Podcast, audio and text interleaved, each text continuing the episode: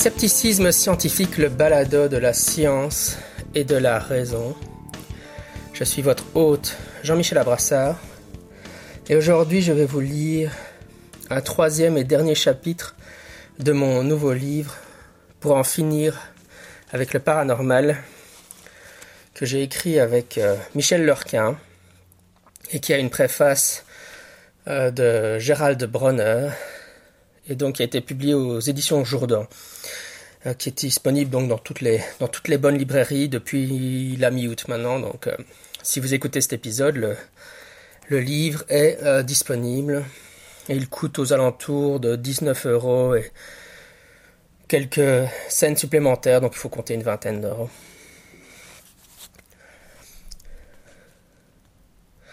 Aussi, d'ici la semaine prochaine, probablement dans le cours de la semaine prochaine, nous lancerons le moi et Marius Notel euh, Ulule, un financement Ulule pour euh, le livre pour l'enfant sur lequel euh, nous avons travaillé, qui s'intitule donc Enquête au Loch Ness et qui, si tout se passe bien, en tout cas c'est notre espoir, sera le, premier d'une série qui s'appelle Zététicien en herbe.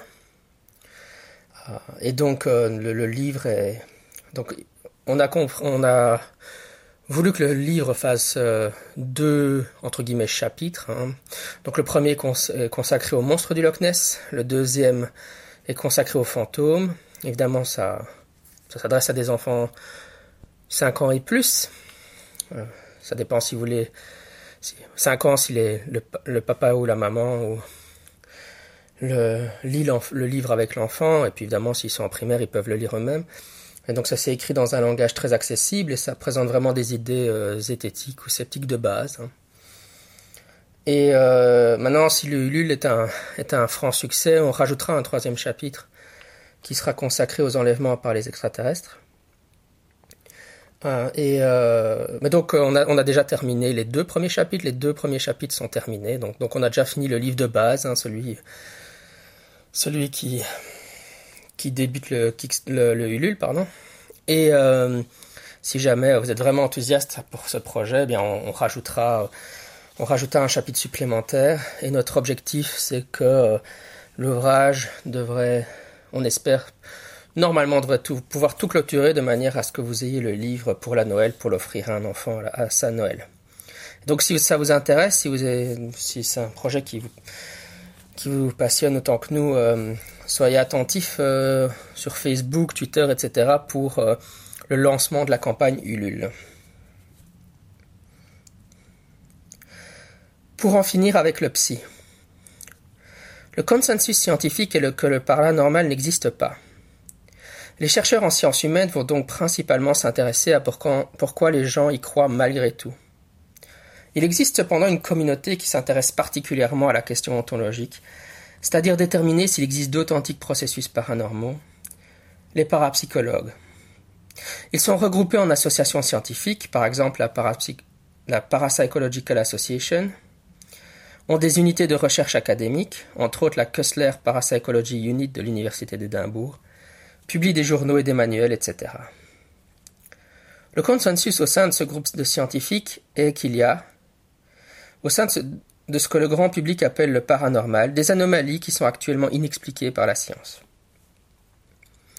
Leur réalité aurait été prouvée de manière cumulative à travers des décennies de recherche.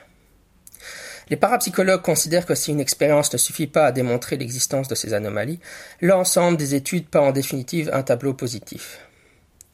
Ils ont en effet régulièrement obtenu des résultats statistiques en faveur de l'existence du psy. Ce concept regroupe sous un même mot les perceptions extrasensorielles et la psychokinèse. Quand ils regardent l'ensemble des données récoltées au fil des années, ils arrivent à la conclusion que la preuve de la réalité de ces phénomènes est faite. Mais qu'en penser? Les parapsychologues ont obtenu des résultats statistiquement significatifs avec différents protocoles. Le plus célèbre d'entre eux est probablement le Gansfeld. La méthodologie nécessite deux participants. L'un est le percipient et l'autre l'émetteur. Le premier tente de recevoir des images du deuxième par télépathie. Il est installé pour ce faire dans un fauteuil et a des moitiés de balles de ping-pong sur les yeux. Il porte de plus sur les oreilles un casque audio émettant du bruit blanc.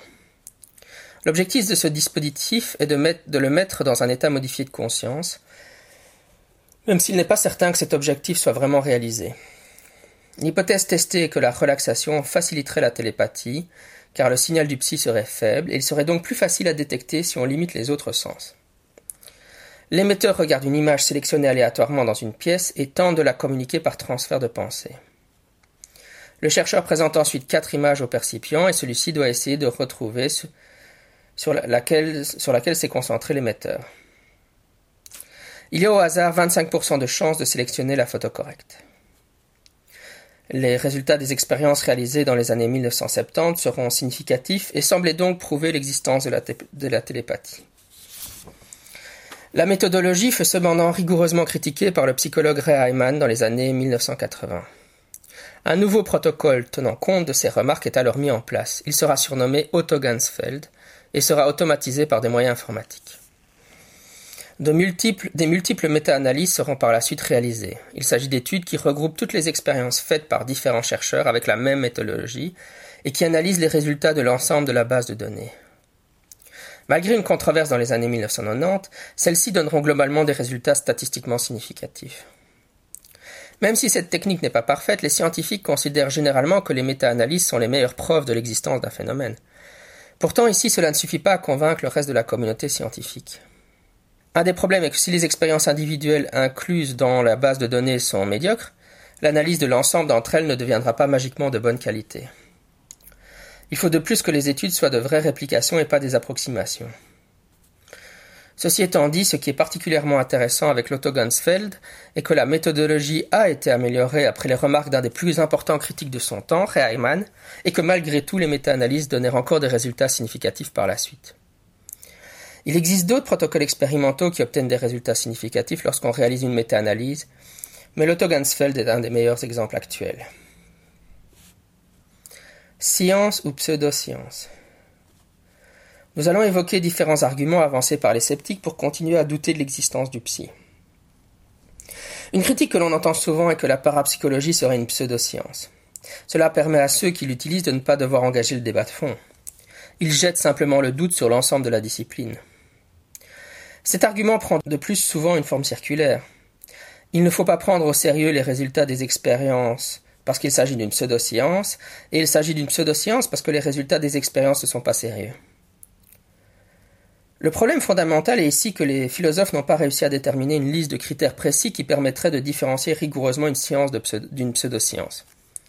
Les épistémologues appellent cette question le problème de la démarcation. Il y a eu beaucoup de débats à ce sujet au cours du XXe siècle. On pourrait par exemple dire que la science doit nécessairement comporter une composante empirique c'est-à-dire une forme ou l'autre d'observation de la nature. Cependant, si on affirme cela, la philosophie et les mathématiques sont des non-sciences. Du coup, même ces définitions minimalistes posent problème à certains. Quoi qu'il en soit, dans une perspective aussi générale, la parapsychologie est clairement une science. On peut aussi prendre des signes extérieurs de scientificité, se demander s'il existe des laboratoires, des écoles doctorales, des manuels et des journaux. Comme ces différents éléments existent bel et bien, on doit alors en conclure que la parapsychologie est une discipline scientifique. Un autre angle d'attaque consiste à affirmer que l'existence du psy serait prétendument irréfutable. Ce n'est bien entendu pas le cas. Il est tout à fait possible de réaliser des expériences pour tester l'hypothèse que les perceptions extrasensorielles et la psychokinèse existent. Et c'est d'ailleurs une des activités principales des parapsychologues. Les épistémologues ont par ailleurs montré que l'on peut trouver au cœur de chaque paradigme scientifique des éléments irréfutables. Ce n'est que l'apparition répétée d'anomalies qui force un groupe de scientifiques à profondément remettre en question la manière dont ils étudient un sujet et à forger une toute nouvelle manière de faire. La parapsychologie ne serait donc pas ici fondamentalement une exception. Suite à ces débats, le philosophe Larry Laudan conclut dans les années 1980 que le projet de trouver une solution au problème de la démarcation était un échec. Les discussions sur ce sujet tarirent suite à cette publication. Certains épistémologues ont récemment tenté de ressusciter le débat, mais il n'existe pas à l'heure actuelle de consensus en philosophie sur la solution. Bien entendu, cela ne veut pas dire que tout se vaut. L'astrologie n'est pas équivalente à l'astronomie lorsqu'il s'agit de décrire adéquatement la réalité. Le créationnisme n'est pas vraiment en compétition avec la théorie de l'évolution, etc. Mais si on adopte cette route argumentative, en ce qui concerne la parapsychologie, il semble préférable de parler plutôt de mauvaise science. Vous écoutez Scepticisme scientifique, le balado de la science et de la raison, un podcast consacré à l'étude scientifique du paranormal à la pensée critique et à la philosophie. On entend parfois dire que si on avait prouvé l'existence du psy, cela se saurait. Cette affirmation exprime un présupposé épistémologique qui est qu'il serait potentiellement possible de faire une expérience décisive. C'est en réalité impossible. Une seule recherche ne pourra jamais convaincre la communauté scientifique de la réalité d'un phénomène en dehors de la norme. En effet, face à une seule expérience aux résultats qui semblent extravagants, il sera toujours tentant de considérer que l'on est face à une fraude, à de l'embellissement de données, ou qu'il y a eu forcément une erreur quelque part. Si les parapsychologues arrivent un jour à convaincre le reste de la communauté scientifique de l'existence du psy, cela se fera progressivement, à travers de nombreuses recherches, en convainquant les jeunes chercheurs de la réalité du psy et en attendant la mort des critiques de la génération précédente. Ceci dit, il y a historiquement déjà eu plusieurs cycles de périodes d'engouement puis de déclin. Quoi qu'il en soit, un tel changement ne se fera jamais avec une seule publication qui convaincra d'emblée tout le monde. La fraude. Un autre argument est que la parapsychologie serait un domaine envahi par la fraude et que cela expliquerait les résultats positifs obtenus. Il est indéniable que des cas de contrefaçon aient été mis à jour, et il est très probable que certains chercheurs tripatouillent leurs résultats pour les rendre plus sexy. Mais la vraie question qu'il faut se poser ici est est-ce que ces problèmes sont spécifiques à la parapsychologie ou est-ce qu'on les retrouve aussi dans d'autres domaines? Il faut en effet éviter un double standard. Les études montrent malheureusement qu'il y a par exemple autant, sinon plus, de contrefaçons en psychologie. Les laboratoires de parapsychologie ont d'ailleurs mis en place diverses mesures pour empêcher la fraude et l'embellissement des données, et ce bien avant d'autres disciplines scientifiques, comme par exemple l'obligation de devoir enregistrer dans une base de données le fait que l'on va réaliser une expérience avant de la commencer, en incluant la méthodologie de manière détaillée. C'est de toute manière un problème dont ils sont fort conscients, étant donné que les parapsychologues sont beaucoup plus rapidement suspectés de contrefaçon que leurs collègues dans des domaines différents. Il y a néanmoins une difficulté spécifique lorsqu'on teste des voyants. Ceux-ci ont potentiellement une motivation pour tricher. En effet, quand on réalise des expériences en psychologie, les participants n'ont pas de motivation forte pour essayer d'influencer les résultats. Cela n'empêche malgré tout pas la désirabilité sociale, l'effet Pygmalion et l'effet expérimentateur d'avoir un impact. Mais si on fait venir un médium, un sujet psy, un astrologue ou encore un radiesthésiste célèbre dans un laboratoire universitaire, si cet individu est en réalité quelqu'un qui utilise sciemment des techniques d'illusionnisme pour simuler des dons paranormaux, il pourra être tenté de manipuler les chercheurs et de chercher à tricher. Il sera en effet intéressé de se faire une réputation sur le dos des scientifiques. C'est une difficulté supplémentaire lorsqu'on fait des expériences pour déterminer si les pouvoirs d'un individu comme Uri Geller sont réels. Le fait que le participant lui-même peut potentiellement tenter d'influencer les résultats ajoute un niveau de complexité lorsque le chercheur met au point la méthodologie. Il doit mettre en place des contrôles qui empêchent son sujet d'utiliser des trucages. Et c'est plus facile à dire qu'à faire. Avoir un illusionniste expérimenté dans l'équipe de chercheurs est d'une aide appréciable dans ce travail. Une façon de contourner ce problème est de ne pas réaliser des expériences avec des sujets qui prétendent avoir des capacités paranormales. Beaucoup de parapsychologues considèrent en effet que le psy est une faculté présente chez tous les êtres humains, même si certaines personnes sont plus douées que d'autres. Ils font par conséquent des études avec des sujets tout venants, par exemple des étudiants universitaires. Une autre manière consiste à monter des protocoles avec des niveaux de contrôle plus élevés, comme par exemple les recherches sur la prémonition où les cibles sont sélectionnées aléatoirement après la réponse du sujet. Il est toujours possible de rejeter des résultats scientifiques qui nous déplaisent en arguant qu'il doit y avoir de la fraude quelque part. En tout cas, si on ne doit pas faire l'effort de prouver que c'est effectivement le cas. Par exemple, si quelqu'un ne croit pas que, les, changements climatiques sont en partie d'origine humaine, il peut facilement dire il y a beaucoup de fraude dans le champ de la météorologie. Idem pour la théorie de l'évolution et la biologie, ou encore les attentats du 11 septembre 2001 et les spécialistes du calcul de structure. Oui, il y a certainement de la fraude et de l'embellissement de données en parapsychologie, mais il est à ce stade peu plausible que cela puisse expliquer l'ensemble des résultats obtenus. Un problème similaire à celui de la fraude est les difficultés de réplication. Il est en effet essentiel en science qu'un scientifique puisse reproduire les résultats obtenus par un autre. Sinon, comment savoir ce que ce qu'il dit est vrai? Il se pourrait qu'il ait obtenu des résultats probants, par accident, qu'il n'ait pas décrit correctement la méthodologie qu'il a utilisée, qu'il ait embelli les données ou encore, dans le pire des cas, qu'il les ait totalement inventées.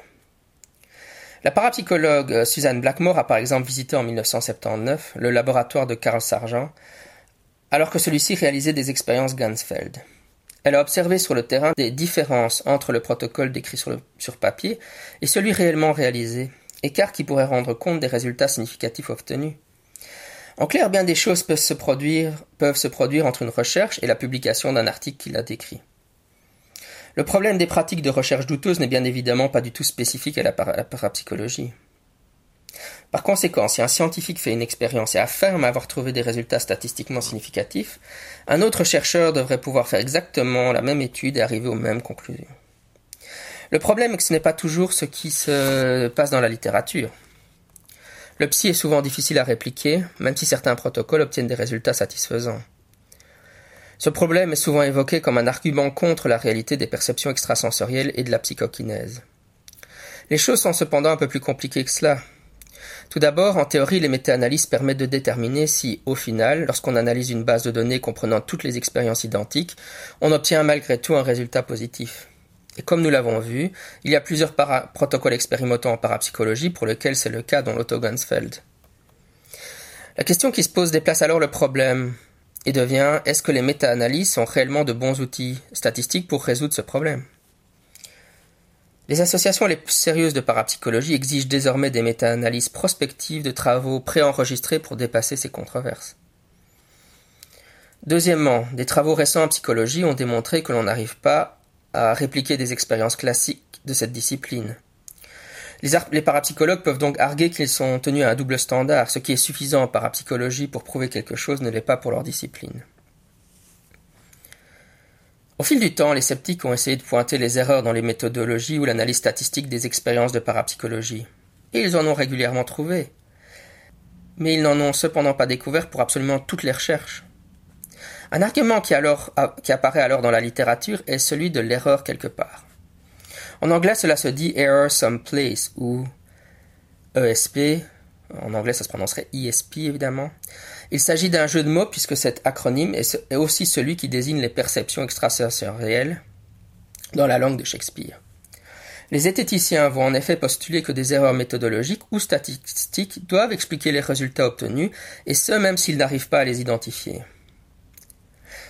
Les parapsychologues rétorqueront que si on pense qu'il y a des erreurs, il faut démontrer qu'elles existent et prouver qu'elles expliquent suffisamment les résultats. Encore une fois, il serait facile d'appliquer le même argument à d'autres résultats scientifiques qui nous déplaisent. Si quelqu'un n'aime pas la théorie de l'évolution, l'origine anthropique du changement, des changements climatiques ou le fait que les spécialistes du calcul de structure nous disent que l'effondrement des tours jumelles lors du 11 septembre 2001 s'explique bien par des avions projetés sur elles, il suffirait de dire hum, il doit y avoir des erreurs quelque part. L'absence de modèle explicatif. Les sceptiques ont globalement tendance à être plutôt des idéalistes en ce qui concerne le paranormal, là où les parapsychologues sont plutôt des empiristes. En effet, les zététiciens considèrent que le psy ne peut pas exister, parce que son existence n'est pas attestée par les recherches actuelles en physique. La science a entre autres, entre autres envoyé l'homme sur la Lune, a inventé les GPS et a construit le grand collisionneur de Hadron sans prendre en compte l'hypothétique existence du psy. L'idée que les physiciens puissent avoir contribué à tout cela sans avoir mis en évidence en cours de route l'existence des perceptions extrasensorielles, de la psychokinèse et des prémonitions défie l'imagination. Comment peuvent-ils être passés à côté de quelque chose d'aussi important? Comment ont-ils réussi à faire autant tout en ignorant des phénomènes aussi cruciaux s'ils existaient? À l'inverse, les défenseurs de l'existence du psy pensent que ce qui compte est les résultats des expériences, et même s'il n'y a pas encore à l'heure actuelle de théorie explicative démontrée au-delà de tout doute raisonnable. Il est clair selon eux que l'ensemble des données récoltées en parapsychologie pointent vers une anomalie dans nos connaissances. Les deux positions se tiennent et se basent surtout sur les présupposés épistémologiques des chercheurs, voire leur personnalité. Ceci étant dit, les parapsychologues cherchent à, développer des théories explicatives, mentionnant en vrac parmi les plus célèbres la synchronicité du, psychiatre Carl Gustav Jung, les champs morphiques du biochimiste Rupert Sheldrake, ou encore le modèle de l'information pragmatique du physicien et psychologue Walter von Lukadou. Lorsqu'un scientifique réalise une expérience, il ne le fait jamais dans le vide. Il y a toujours une littérature antérieure et un contexte dans, lequel, dans laquelle sa recherche se situe. Les résultats devraient être interprétés à l'aune de ceux-ci. La science est comme un immense mot croisé. Les travaux des autres chercheurs ont déjà rempli certaines lignes horizontales et verticales, donnant des débuts de réponse à toutes les questions que l'on peut se poser. Toute nouvelle étude doit venir compléter une ligne. Elle ne soulèvera pas particulièrement d'objections si elle s'insère bien dans le mot croisé. On considérera que ces résultats sont vraisemblables car ils sont dans la lignée de ce que l'on sait déjà. À l'inverse, s'ils nécessitent de modifier pas mal de débuts de réponse déjà trouvés, cela générera de la suspicion, car ils ne s'intègrent pas bien dans l'état actuel de nos connaissances. Or, les résultats de la parapsychologie sont des anomalies, qui ne s'insèrent pas bien dans le mot croisé. En philosophie, l'épistémologie bayésienne essaie de formaliser cela. L'idée de base est que toutes nos connaissances sont probabilistes. Nous attribuons à ce que nous savons une probabilité d'être vrai, 0% qu'on est certain que quelque chose est faux, et 100% qu'on est sûr que quelque chose est vrai. Nous révisons un peu cette probabilité à chaque fois que nous avons une nouvelle information. Cela veut dire que chaque résultat d'expérience fait légèrement bouger notre position dans un sens ou dans l'autre. Les zététiciens parlent parfois à ce sujet de curseur de vraisemblance.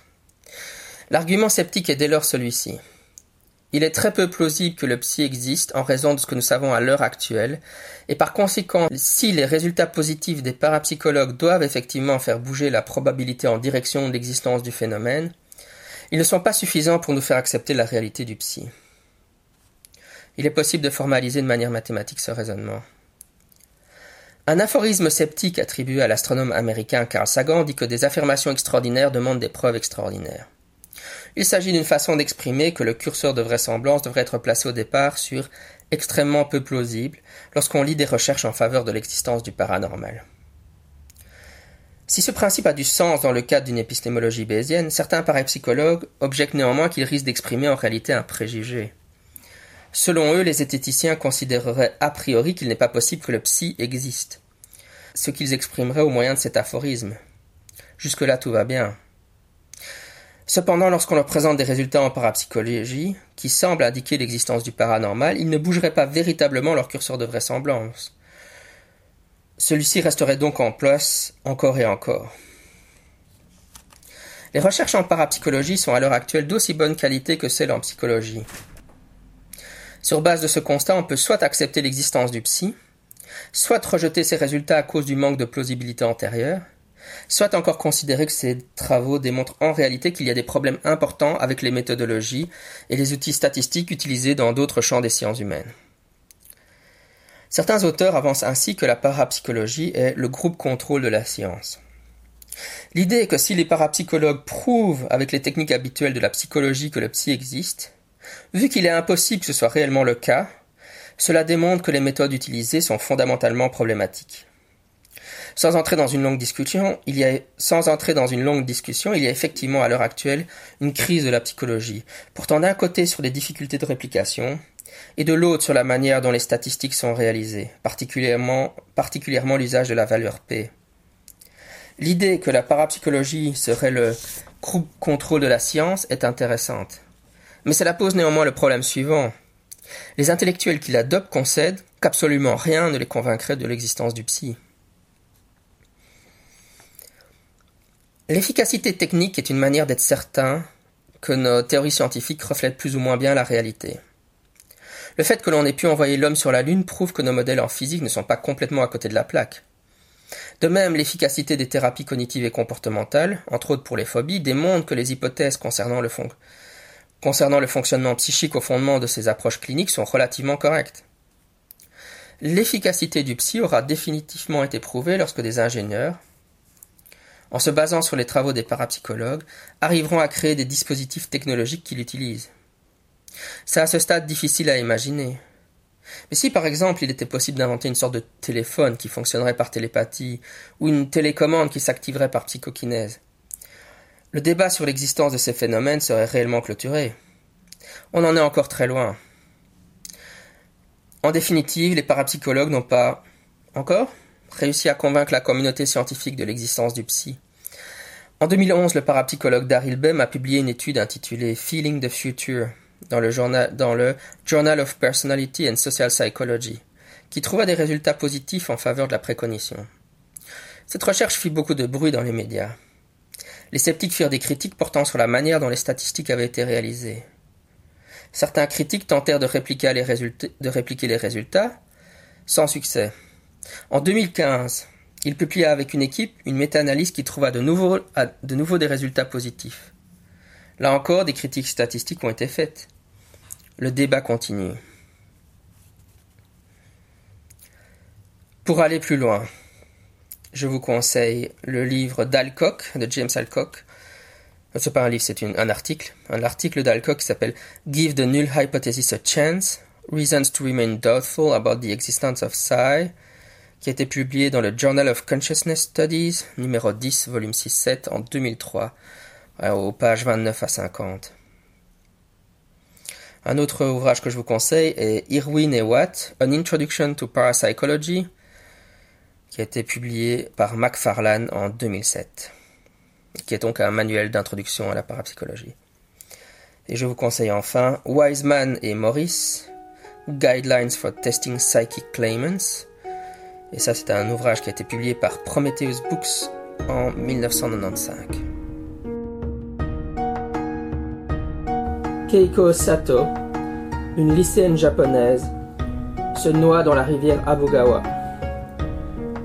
C'est à ses camarades de classe d'enquêter pour découvrir ce qui lui est réellement arrivé. Mizumi no Bakemono est un scénario de jeu de rôle pour l'appel de Cthulhu, écrit par Jean-Michel Abrassard, est disponible sur le Miskatonic Repository, une section du site web Drive Through RPG.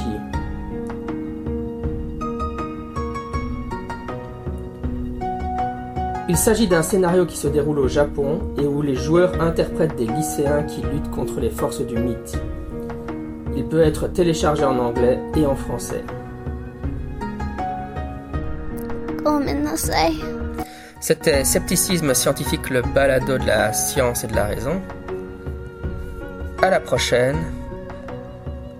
Sceptiquement vôtre.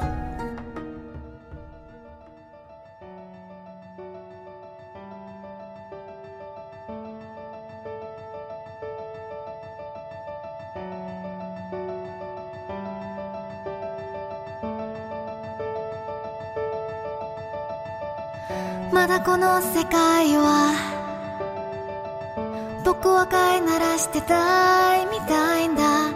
望み通りだろう。美しくもかっこよ互いのな時計。眺めながらキスをしようよ。さよならから一番遠い場所で待ち合わせを。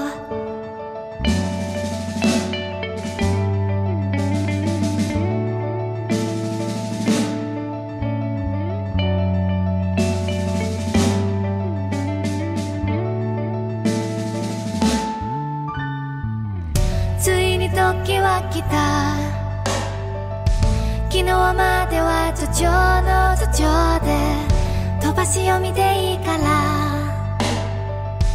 こっからが僕だよ。経験と知識と。カビの愛かかった勇気を持って。今泣かせてないスピードで。君のもとへダイブを。まどろみの中で生ぬるいゴラに。ここでないどっかを夢見たよ。今日の窓の外に電車に揺られ運ばれる朝に。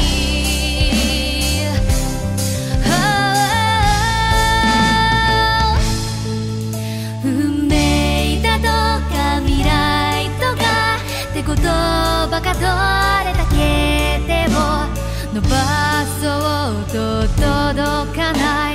場所で僕ら恋をずる時計の針も二人を横目に見ながら包むそんな世界を二人で一緒。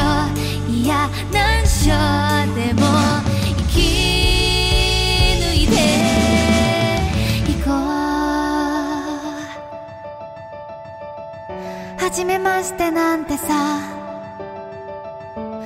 が彼方へどうやって千年重機を一日日で一応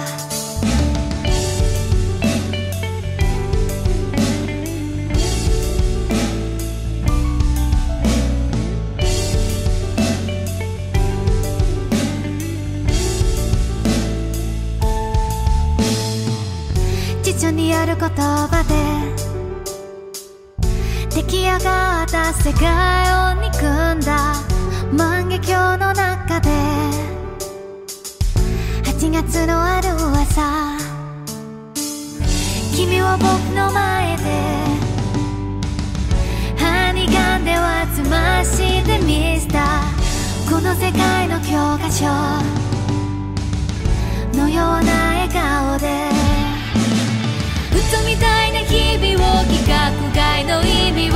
を悲劇だって